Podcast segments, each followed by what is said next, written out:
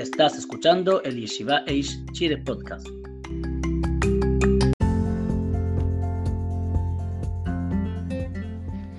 Las tapas de botella.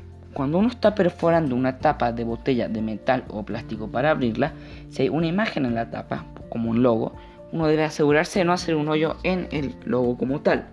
También las tapas plásticas de las botellas a veces tienen números impresos en la tapa, ya sea un número de lote o a veces por una promoción, y el anillo de la tapa se queda en la botella.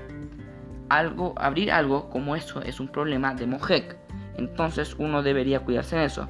Para los sefaradim no hay problema con cortar letras o imágenes en casos como estos.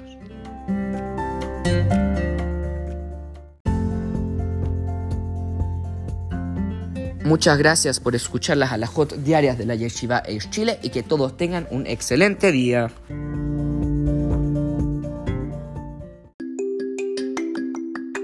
Gracias por escuchar el Yeshiva Eish Chile Podcast.